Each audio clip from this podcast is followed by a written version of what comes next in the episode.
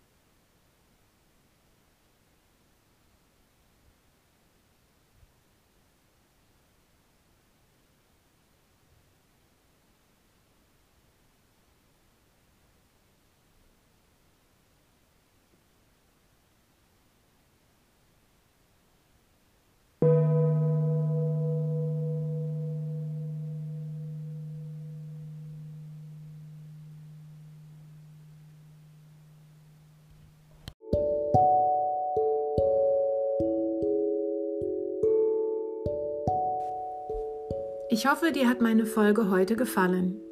Nimm dein Leben in die Hand.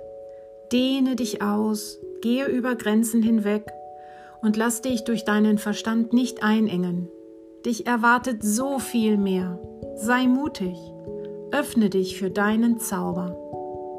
Ich wünsche dir ein zauberhaftes Jahr, Mut und Vertrauen. Bis zum nächsten Mal. Deine Mara.